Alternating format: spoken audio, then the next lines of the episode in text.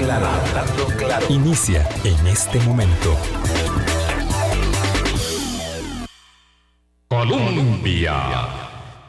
Con un país en sintonía, 8 en punto de la mañana, una semana que terminamos hoy en nuestra audición de Hablando Claro, em, dándole un vistazo al tema sanitario, pero una semana que realmente eh, mm, permitiría muchos más enfoques, abordajes y perspectivas de los temas eh, del momento en nuestra América Latina. El presidente de gobierno español, iba a decir Felipe González, eso sí es estar un poco atrasada. Me siento como un querido precandidato.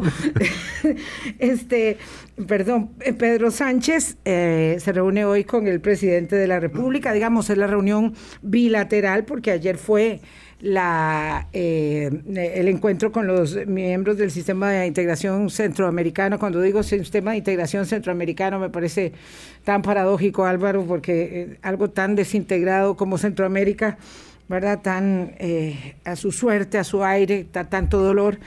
Lo, lo cierto es que a los acontecimientos del Perú, que son eh, realmente eh, no recomendados para cardíacos, se suma la situación en Nicaragua y tendremos mucho, mucho que eh, seguir analizando puntualmente sobre el tema, bueno, sobre los dos temas, pero esperamos poder iniciar el lunes con Nicaragua para poder enfrentar hoy el tema de la campaña de vacunación y cómo nos va yendo por ese lado en, en un poco, digamos, como de análisis de coyuntura sanitaria. ¿Cómo estás, Álvaro? Muy bien, Vilma, buenos días a usted, buenos días a, todos ustedes que están siempre acá en el 98.7, eh, cerrando esta semana ya en, la mitad, casi llegando a la mitad de junio. Y como decíamos en la invitación, Vilma, con la tentación del optimismo, de sentirnos optimistas de que, de que la campaña de vacunación avance, eh, o siga avanzando, porque es que así ha venido. Yo sí estoy optimista. Claro, y al mismo tiempo recordar que los contagios siguen en cuatro dígitos, más de dos mil diarios. Solo me parece que un día, pero es que los lunes siempre tienen, son una cifra un poco, un poco engañosa, con menos de mil pero los servicios siguen eh, saturados. El lunes menos de mil y el martes dos mil casi. Y hay menos de, de 500 personas ahora en cuidados intensivos, lo cual es pues una buena noticia comparado que hace un tiempo eran, eran más, pero eh, sigue saturado, sigue, sigue, sigue, por encima de la capacidad máxima, sigue habiendo personas necesitando servicios médicos que no se le están pudiendo brindar para poder atender eh, los, las personas contagiadas de COVID-19 que se han eh, complicado en su estado de salud. Entonces es viéndolo a dos bandas. Y luego, por supuesto, lo mencionaba ayer los, el presidente Yamatei de Guatemala, en la rueda de prensa, porque él eh, habla, habló junto con Carlos Alvarado después de la, reunión con el presidente del gobierno de España, Pedro Sánchez, y decía, bueno, que esta, que esta, que Centroamérica es una de las regiones pues, más golpeadas por la COVID-19, porque ya sabemos que golpea a quienes ya estaban golpeados por muchísimas razones y esto implica más problemas eh, de desarrollo, más problemas de migración, etcétera. Entonces, esto nada está, nada es una isla, nada está desvinculado. Pero hoy eh, ponemos el foco acá, eh, de nuevo con temas pandémicos, temas de salud. Yo creo que hay que señalar, por, supuesto, ya está con nosotros la, doctora Diana Paniagua. Gracias, Daniel. Ya vamos a presentar a la doctora Diana Paniagua. Em, eh, hay que poner en el foco de la, de la eh, conversación, eh, evidentemente, que llegaron casi 80 mil dosis de vacunas de Pfizer ayer y que en términos, digamos, totales van a entregar 3,7 millones de dosis en la segunda mitad del año, con lo cual, digamos que esto ayer se hizo... Mm, público nuevamente, porque esa calendarización, si bien no en cantidades específicas por, por eh, proyección de meses estaba dada, sí la teníamos clara, porque ya el gobierno la había anunciado, eh, con lo cual eh, la empresa Pfizer puso cara al intento desafortunado de los diputados de la Asamblea Legislativa de em, eh, querer traer aquí a los representantes de la compañía para hablar sobre eh, aspectos puntuales del contrato. La verdad es que eh, uno no se puede hacer el tonto y lo que se quería era establecer una especie de posible responsabilidad sobre alguna irregularidad de la en la compra de las vacunas de la empresa Pfizer eh, BioNTech. Y lo cierto es que como esa irregularidad no se, eh, no se daba, no se constituía, ¿verdad? Ni el indicio de una irregularidad, al final el diputado proponente, este, bueno, pone pies en polvorosa y dice, no, no, la verdad ya, ya estoy satisfecho porque lo que quería era saber cómo era que iban a traer las vacunas. Pfizer ha dicho que no está eh, asegurando esto en piedra, ¿verdad? Depende de las cosas que sucedan, como cuando se interrumpió la entrega de vacunas en enero, todo el mes, eh, y que puede haber ajustes en la calendarización, pero bueno, lo importante es que vamos bien, que hoy vamos a dedicarnos a saber cómo estamos, eh, digamos, en diferentes eh, partes de la geografía nacional y si es cierto, ¿verdad? Como dice don Luis Rosero, que vamos a tener inmunidad de, rebaño a finales, ¿verdad? Por ahí, del tercer trimestre, entre, bueno... Agosto, septiembre. Agosto, septiembre. Sería maravilloso. A la doctora Diana Paniagua le doy los buenos días. Ella viene emergente y le agradezco muchísimo su disposición porque habíamos anunciado al doctor Eduardo Mora que fue llamado a una reunión, eh, digamos, em, emergente a la, entiendo que al centro de convenciones por casa presidencial. Entonces, pues le agradezco muchísimo. Muy buenos días, eh, doctora Paniagua aquí con ustedes y principalmente un honor de poder comunicar. Eh, estamos como un equipo de trabajo dentro del equipo de vacunación a nivel nacional, entonces por eso estamos acá también para, para apoyarles y apoyar en este caso al doctor Mora que tuvo que ausentarse por ese llamado tan importante que, que es de beneficio para todos también. Eh, doctora eh, Diana Paniagua, buenos días, le agradecemos muchísimo que, esté, que esté con nosotros. Em, usted del su área de vigilancia epidemiológica de la Caja del Seguro Social. Eh, ¿Cómo puede decir, yo siempre lo digo como para un tuit, como para saber en dónde estamos parados en este momento y como un punto de partida para la conversación, la vacunación ahora mismo, considerando estas, eh, el, volumen alto de, llegada de, las dosis, de, las dos marcas, eh, y considerando también que poco a poco las áreas de salud han ido haciendo ajustes para acelerar la aplicación de estas vacunas, ¿cómo podemos decir que estamos a hoy eh, llegando casi a mitad de junio con, con la campaña de vacunación, doctora? Eh, muchas gracias, Álvaro. Más bien eh, quisiera hacer eh, remembranza de la fecha, tal vez, de estas últimas fechas que, que, hemos estado participando últimamente. Por ejemplo, el 8 de diciembre se aplicó la primera vacuna de COVID a nivel del mundo y ya pasaron seis meses de esa fecha y, y realmente Costa Rica está a pocos días de cumplir esos seis meses también, porque Costa Rica ha dado pasos de gigante en todo este proceso de vacunación de COVID-19 eh, y se ha mantenido eh, realmente dentro de los, dentro de los, eh, los datos de, de vacunación dentro de una campaña, dentro de una jornada de vacunación que ha sido exitosa, una jornada de vacunación que realmente ha tenido el seguimiento por parte de la población, que la gente de Costa Rica quiere vacunarse y que además de todo el sistema de salud está respondiendo. Las instituciones que están participando, el gobierno, pues ha estado respondiendo en cuanto al tema de eh, la disponibilidad de las dosis, que es lo que estamos recibiendo más en estos próximos días, en estas eh, semanas que, que tenemos para y estas semanas que tenemos en adelante, que ya tenemos disponibilidad de vacuna y que esto ha permitido avanzar de forma eh, sostenida en cuanto a la vacunación de la población costarricense. Y bueno, y además de la población de forma general, de la población del país. Doctora eh, Diana Paniagua, ¿cuál es entonces ahora el, desafío? Porque recordamos que al principio, usted recordamos que la primera vacuna en este país se puso el 24 de diciembre, ¿verdad? Como una especie de de señal de esperanza navideña en ese momento. Han pasado, como decía usted, casi seis meses ya. Eh, y entonces, al principio era la disponibilidad de vacunas, luego era la logística, luego era eh, la respuesta eh, de la población de que estuviera convencida y anuente de que conviene vacunarse. A hoy, ¿cuál es el, el, desafío por resolver para avanzar a esto que mencionaba ahora Vilma de esta, de esta información de la posibilidad pronto de tener una, una especie de, de inmunidad de rebaño aquí en Costa Rica, doctora? Bueno, tal vez sí es muy importante revisar algunos datos eh, porque los retos siempre los vamos a seguir enfrentando, no solo a nivel del país, sino también al nivel del mundo. ¿Cómo estamos nosotros en temas de vacunación a nivel de Costa Rica?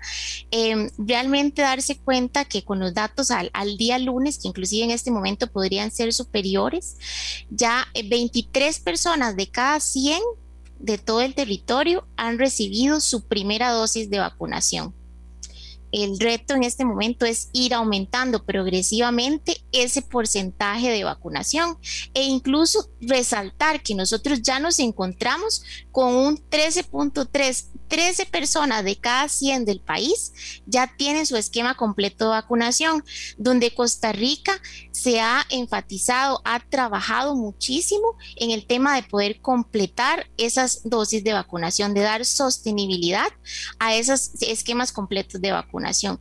Em, inicialmente, ¿verdad? Bueno, dentro de este proceso que ha sido un proceso dinámico, que se han tenido que tomar decisiones, al principio este, se tuvo que almacenar un poco más de vacunación una, ¿verdad? Para poderle dar sostenibilidad.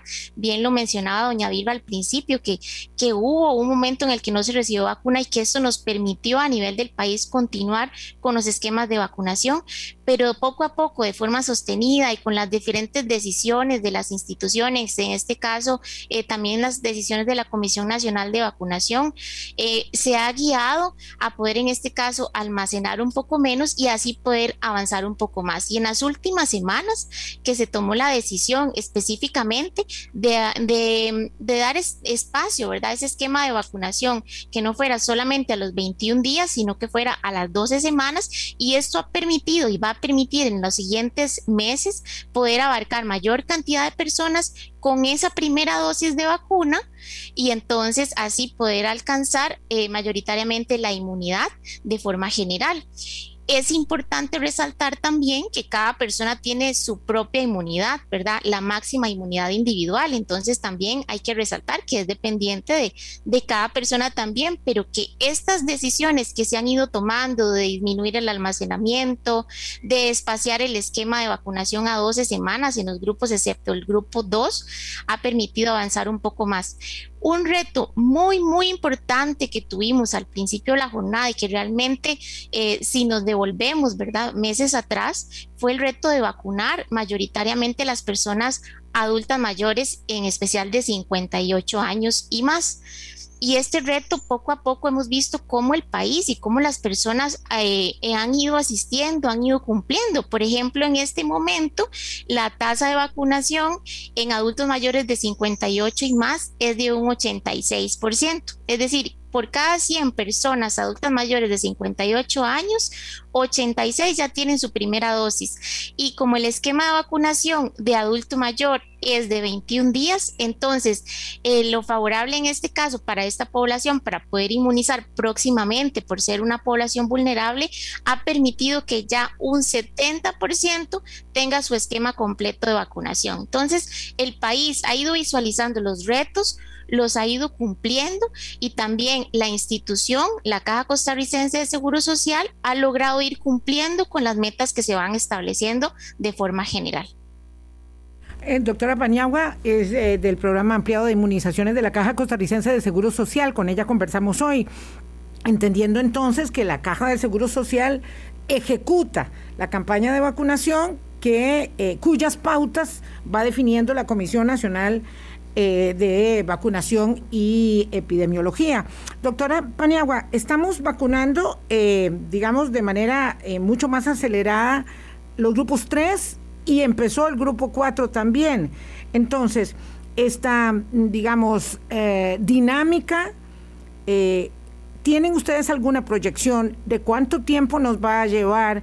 Eh, poder vacunar a todas las personas de 18 a 57 años con factor de riesgo y a todas las personas que ya se están llamando de grupo 4 como para uno poder eh, visualizar con esta celeridad en qué momento se podría eh, abrir la vacunación, digamos, de manera completa y decir, bueno, ok, empezamos a vacunar a todo aquel que llegue a un centro de vacunación?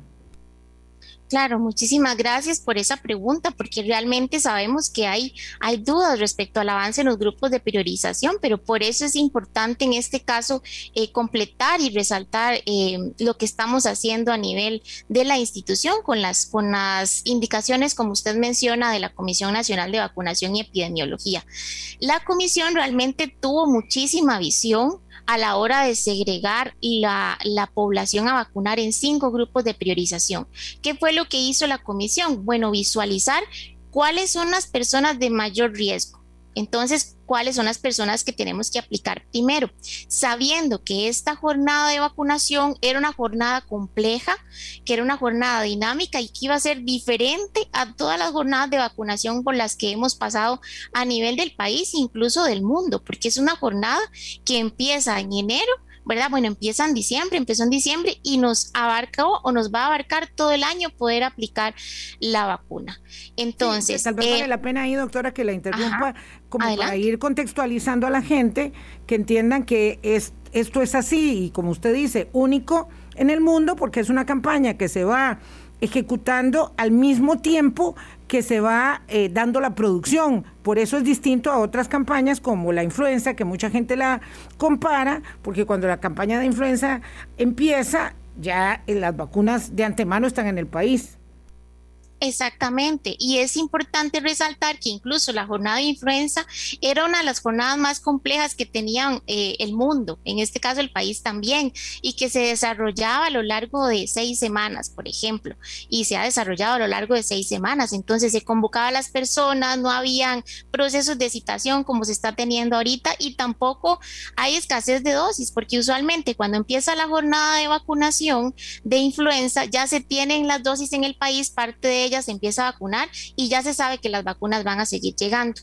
En este caso, la complejidad que tiene la jornada de vacunación de COVID es esta, o sea, es una vacunación que se da con, con vacunas que se están produciendo, que, que, se van desarrollando e incluso que se van aprobando y que también tiene mucho que ver em, no solo por lo que a nivel del país se puede hacer, sino exactamente de esta disponibilidad de vacunas. Entonces, hablando un poquitito de los temas, del tema de los grupos de priorización, nosotros empezamos aplicando, como decíamos, de los grupos más vulnerables, aquellos que tenían más riesgo. ¿Quiénes son? Los de primera línea. El primer grupo fue el de primera primera línea de vacunación, que estábamos protegiendo a aquellos que nos protegen. Y el segundo grupo, adulto mayor, que como hablábamos, prácticamente este es un reto que está casi superado, ¿verdad? Porque ya estamos prácticamente alcanzando eh, porcentajes muy altos de vacunación en esta población.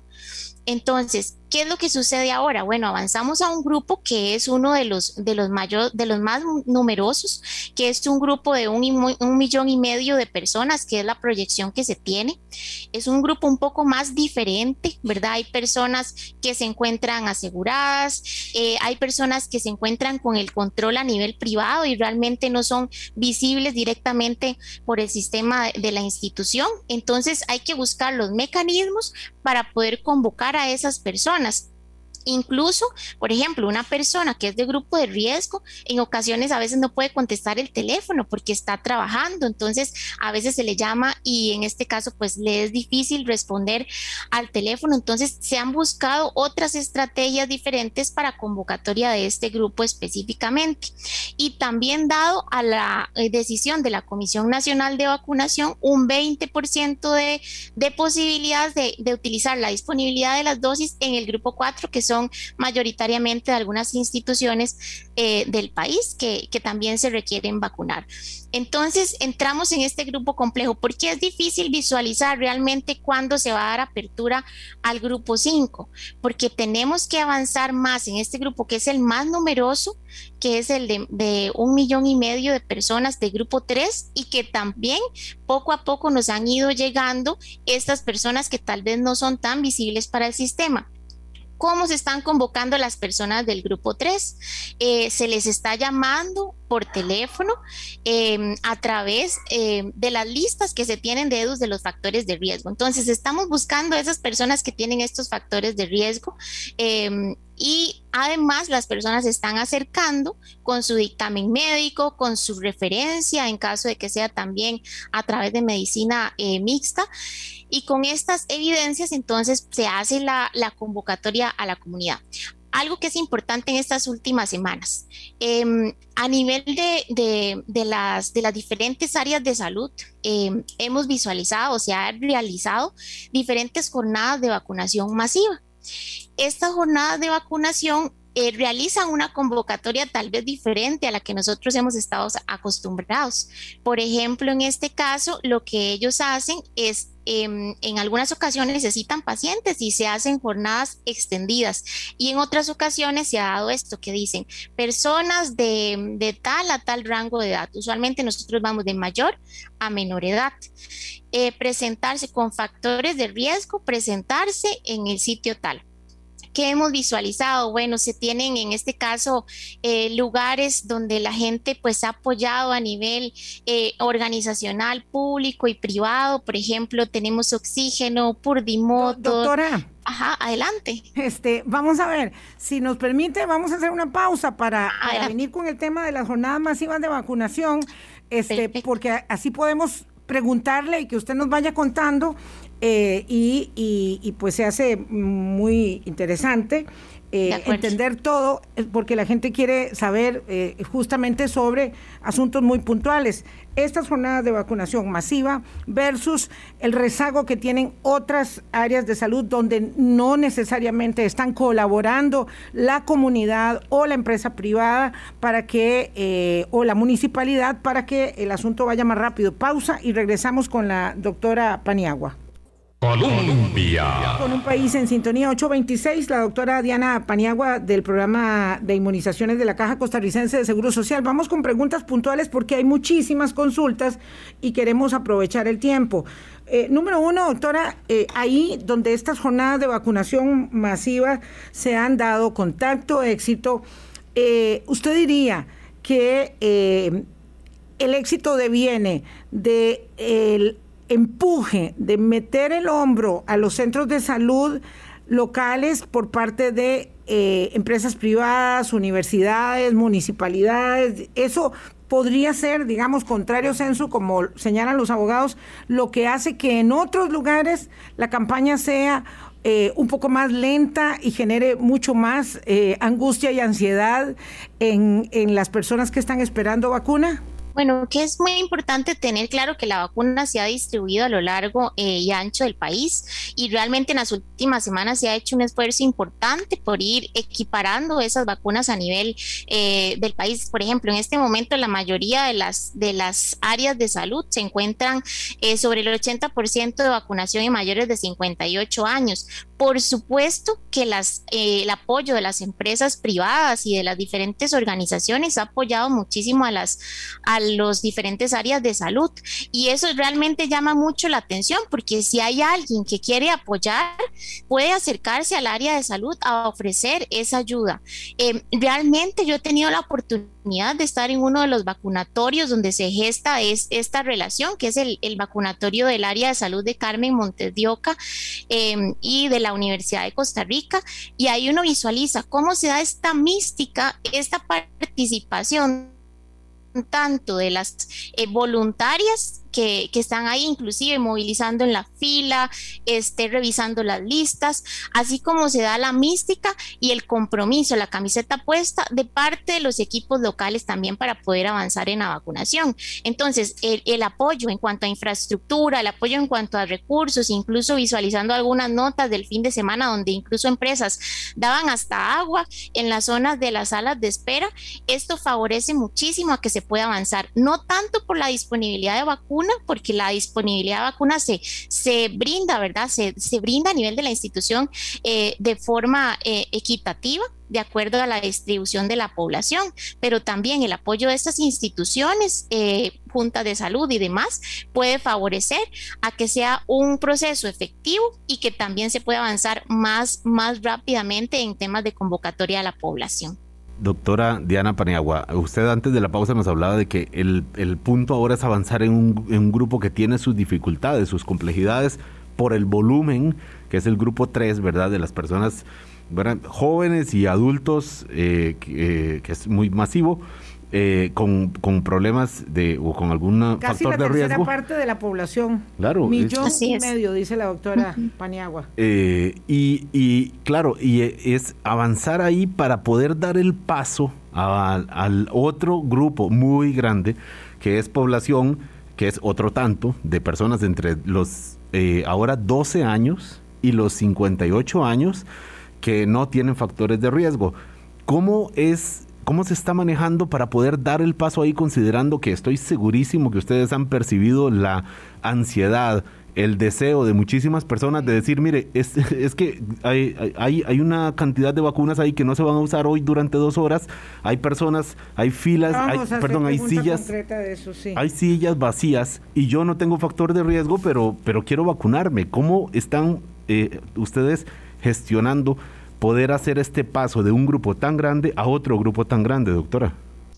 Algo que es muy importante, Álvaro, y usted lo menciona, es que hay personas que se quieren vacunar. Realmente eh, hay que aprovechar esto y hay que aprovechar en, en, el caso de la disponibilidad de las vacunas. Eh, nosotros estamos convocando, como le mencionábamos, en diferentes vías. Algunas áreas de salud están, eh, continúan con los listados, haciendo citación por llamada telefónica. Otras, otras abren la, la, convocatoria de forma abierta, que es lo que ha sucedido también en estos últimos fines de semana. Eh, que se hace la convocatoria y se cita a las personas eh, de forma abierta para que lleguen con los diferentes requisitos y realmente sí se visualiza ese millón y medio, pero no tenemos tangible todas esas personas porque no todas están dentro del sistema de salud. Entonces, bueno, ¿qué se está haciendo? Revisando, eh, avanzando con las listas de EDUS inicialmente y con las personas que se van presentando. Conforme se van agotando estas listas, entonces se va visualizando para poder comunicar, en este caso, a la comunidad a la Comisión Nacional de Vacunación y Epidemiología cómo avanzar a, a, los siguientes grupos. En el caso de la duda de grupo 5, que yo sé que es algo este, bastante puntual, que, que las personas tienen esa duda de que, bueno, se mencionó en algún momento que en casos excepcionales se aplica vacuna en grupo 5, que son las personas que no tienen riesgos y que incluye eh, eh, inclusive a partir de los 12 años. En este caso es importante resaltar que nosotros tenemos que continuar con la priorización que nos está pidiendo eh, la Comisión Nacional de Vacunación. ¿Por qué? Porque tengo que vacunar a esa persona que tiene más riesgo de enfermar, esa persona que tiene más riesgo de morir.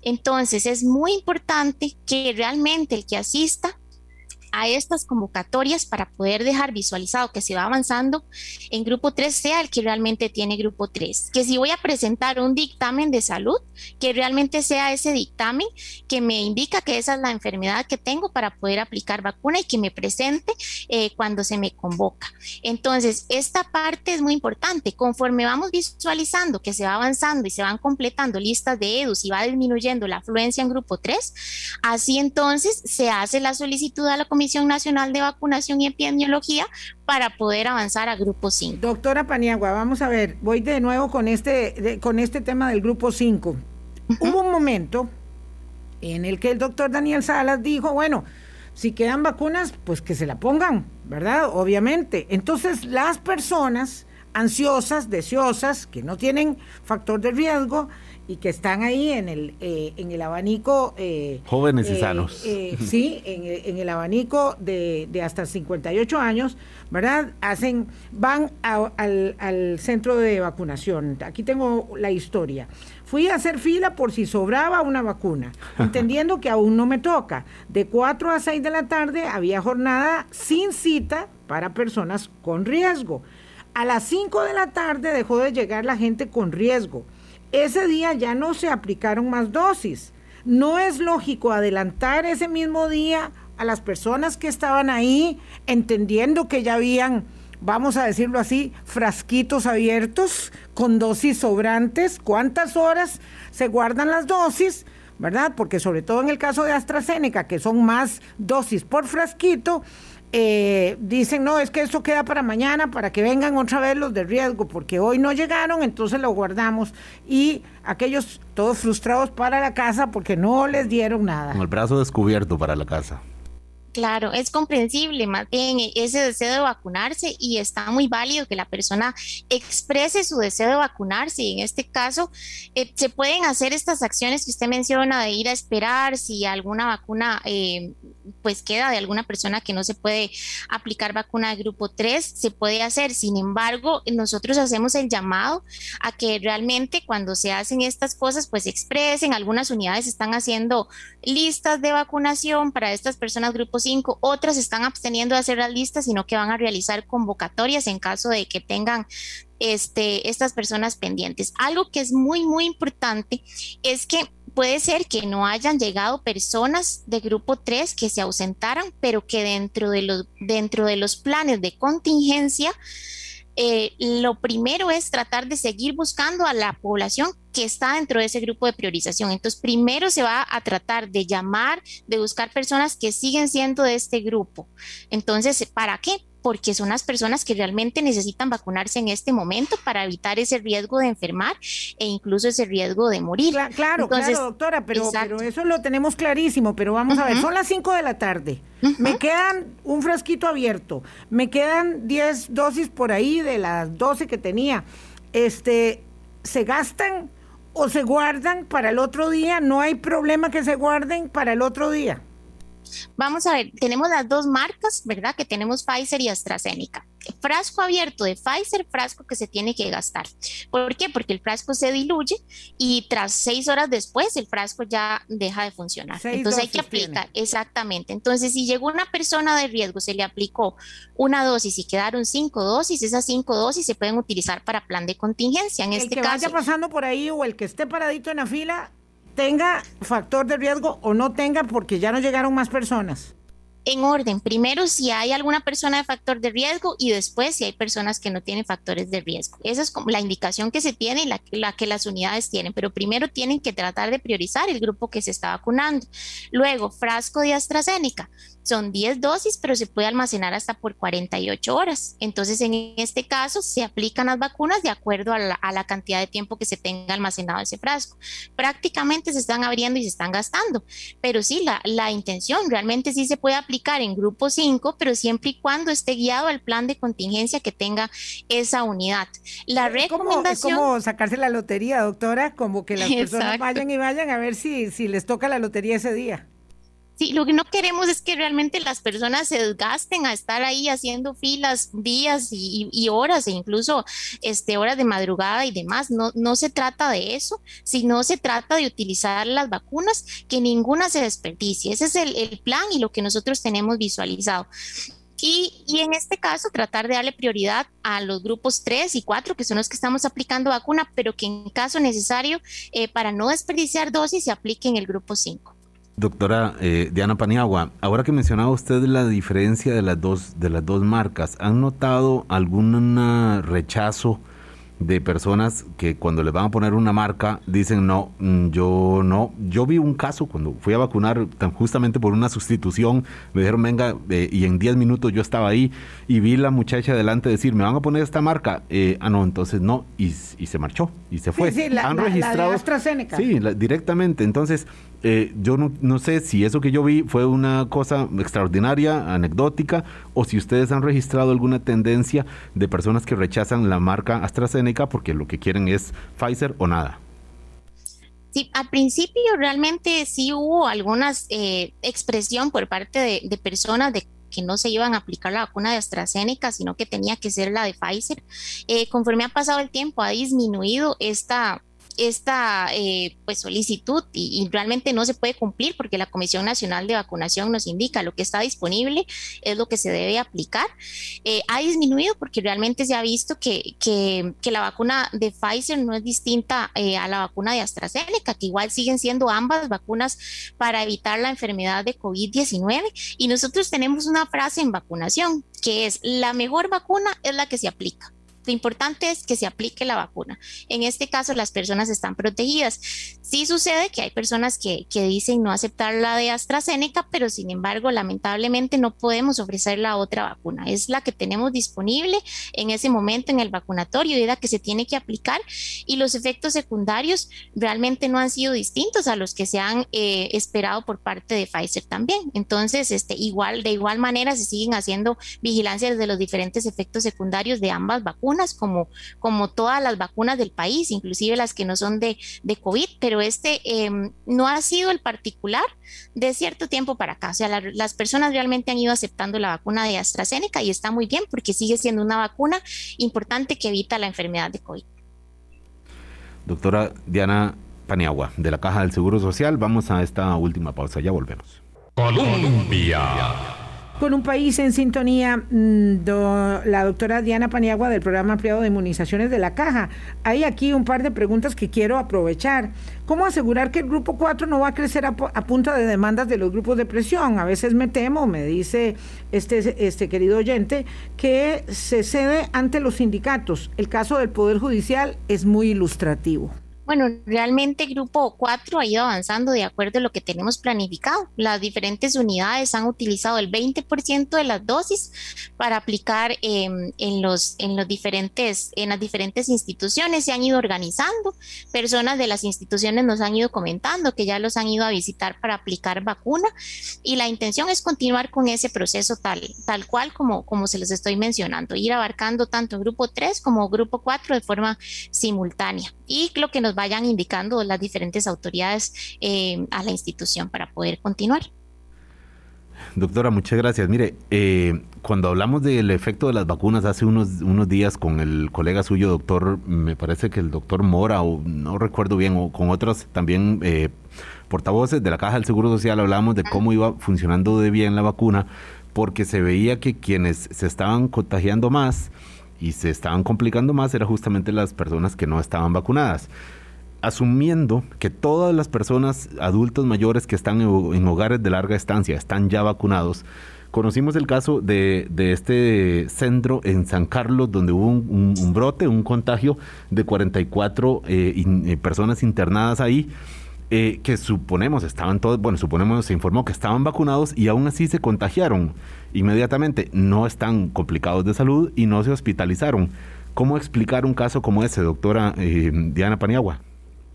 Ese tema que usted menciona es, sumamente importante porque em, recordar que la vacuna lo que hace es evitar que la enfermedad sea una enfermedad que sea severa, ¿verdad? Entonces previene que la enfermedad sea más severa, previene en este caso la hospitalización y, en este caso también, entonces prevendría eh, el riesgo de morir, va disminuyendo en este caso el riesgo. Em, las personas que tienen eh, sistemas inmunitarios más débiles, por ejemplo los adultos mayores o personas con otras enfermedades, em, realmente se aplica la vacuna y su efecto tal vez no es tan, tan eh, efectivo, ¿verdad? Como lo puede ser en una persona que se encuentre sana, que el sistema de defensas va a estar full, va a levantar todas las defensas necesarias sin embargo, su impacto en el tema de enfermedad sí es importante. Entonces, por ejemplo, estas personas eh, realmente enfermaron y esto nos puede pasar a cualquiera, pero eh, su enfermedad no fue tan severa. Eh, en este caso, adelante. Sí, es que yo tengo aquí la intervención de un médico muy connotado que me dice, estoy seguro que esos adultos mayores no fueron vacunados. Es imposible que la vacuna haya fallado en todos los viejitos del hogar de anciano. Estadísticamente, eso no existe en los estudios, eh, eh, las pruebas hechas con la vacuna. Bueno, realmente, por ejemplo, el, estudio de anticuerpos no es algo que se haga de forma rutinaria, sin embargo, en la institución pues se ha hecho eh, ese estudio en caso necesario aún este brote que se está presentando se encuentra en, estudio. Entonces, en el momento que, que, se encuentre en revisión y se vaya avanzando cómo, cómo está avanzando esta situación, entonces se comunicará por las, por las personas respectivas. Pero están, están este evaluando el tema. Es que, es que lo que lo que me dice él, y yo creo que, eh, digamos, eh, eh, tiene un eh, sentido es que este sería el único hogar de ancianos del mundo donde se infectaron todos los vacunados. Explíqueme la casualidad. Todos los viejitos de un hogar infectados. Esto no, no es normal. Y por otro lado, pregunta eh, si en el seguimiento que se ha hecho están claros que en efecto ninguno de ellos eh, fue al hospital o agravó en su condición. En este caso, pues sí es importante revisar específicamente la, situación del brote eh, para poderle tenerle los datos de la información específica para, para poder brindar realmente lo que ustedes necesitan y, realmente comunicar a la población de lo que estaba sucediendo. Sí el tema de que las personas con, con sistema inmunitario más debilitado podían estar más expuestas a enfermar, eh, pues se da, ¿verdad? Eh, sin embargo, la enfermedad de igual forma puede ser menos severa que en otras situaciones. ¿Usted sí garantiza que estaban todos vacunados? Eso es algo que entonces, bueno, están registrados en el CIBA, eh, están registrada la información, pero vamos a revisar para ver qué fue lo que sucedió, porque bueno, eh, situaciones como estas son importantes de verificar y este, realmente no tengo tampoco los datos de si fueron todas, este, todas las personas que, que, enfermaron específicamente, pero vamos a revisar la información de este brote de COVID para tener más claros los datos. Aprovecho para, aprovecho para preguntarle si en los registros que tienen ustedes de nuevas hospitalizaciones por COVID-19 hay, eh, pues hay casos de personas que ya estaban vacunadas y, y si son significativos estadísticamente, doctora. Sí, efectivamente hay personas que, que mm, han enfermado después de la vacuna y em, en este caso hay una unidad que está realizando esa investigación que es farmacovigilancia. Ellos están haciendo la revisión de la información y como comentaba en caso eh, necesario, cuando ya se tenga más avance en esta revisión, entonces se va a estar comunicando. No, no tiene los datos ahora mismo. O sea, e, es posible decir que hay personas que se contagiaron y no solo se contagiaron, sino que su condición de salud se complicó al punto de necesitar la y, de, y de, acceder a la atención hospitalaria habiendo tenido la vacuna. Así es, sí, sí hay casos de estos entonces. Sí, sí hay casos así pero no tengo los datos en este momento. Em, pues sí es importante, pues en este caso, visibilizar que sí han disminuido, por ejemplo, en adulto mayor han disminuido muchísimo el tema de las hospitalizaciones. Em, esto es muy importante resaltar porque realmente la, la vacuna pues ha sido efectiva en este tema de disminución de las hospitalizaciones y también de, disminución de la severidad de la enfermedad a pesar de que se presentan los casos. Pero como le comento, sí es em, importante que a la hora de brindar datos, sean datos que estén ya revisados, que estén eh, verificados por, los, por un equipo técnico científico que, que nos pueda brindar entonces eh, eh, la información completa de qué fue lo, lo que sucedió para en este caso tener toda, toda la visión general y poder entonces sacar conclusiones realmente acertadas. doctora, hay de verdad varias preguntas aquí y muchas se resumen de alguna manera en esto que le voy a plantear. Es cómo están haciendo, que estoy seguro que hay, eh, esta pregunta era válida también hace tres semanas, pero es que sigue siéndolo ahora, para eh, hacer una un, uniformar el avance de las áreas de salud, doctora, porque hay mucha gente que es vecina de otra persona que en sus condiciones idénticas de salud y ya lo vacunaron y esa persona no, pues porque el límite de, no sé, está inscrito en, otro EVAIS, en otra área de salud. Eh, y ustedes plantearon la necesidad de homologar la velocidad de las áreas de salud y pues no sé si lo han logrado a este punto, doctora. Esto es, muy importante lo que usted menciona porque eh, realmente sí en las últimas semanas se ha logrado ir equiparando el avance en las diferentes regiones del país y inclusive dentro de las mismas regiones, a pesar de que hay diferencias en algunas áreas de salud, se está fortaleciendo eh, la distribución de vacunas en esas áreas. Por ejemplo, la Huetara Atlántica, que fue la que usualmente se mencionaba como que venía con tasas de vacunación más bajas, por acá, por ejemplo, tengo los datos, las tasas de primeras dosis a nivel de todas las regiones de salud van de los 22, de 22 hasta 23.8. 24.8. Entonces prácticamente estamos diciendo que a nivel de todas las regiones con la primera dosis se han aplicado de 22 a 24 personas por cada 100. Entonces, esto es algo muy positivo porque hemos ido nivelando, en este caso, esas tasas de vacunación. Así tal cual también se ha hecho en las diferentes áreas de salud. Sabemos que hay áreas de salud que van un poco más rezagadas respecto a las otras áreas de salud, pero ya las tenemos identificadas y en este caso se ha ido tratando de dar mayor disponibilidad de vacuna a estas áreas para que puedan irse nivelando a, al resto del país, equiparando esos avances en el país.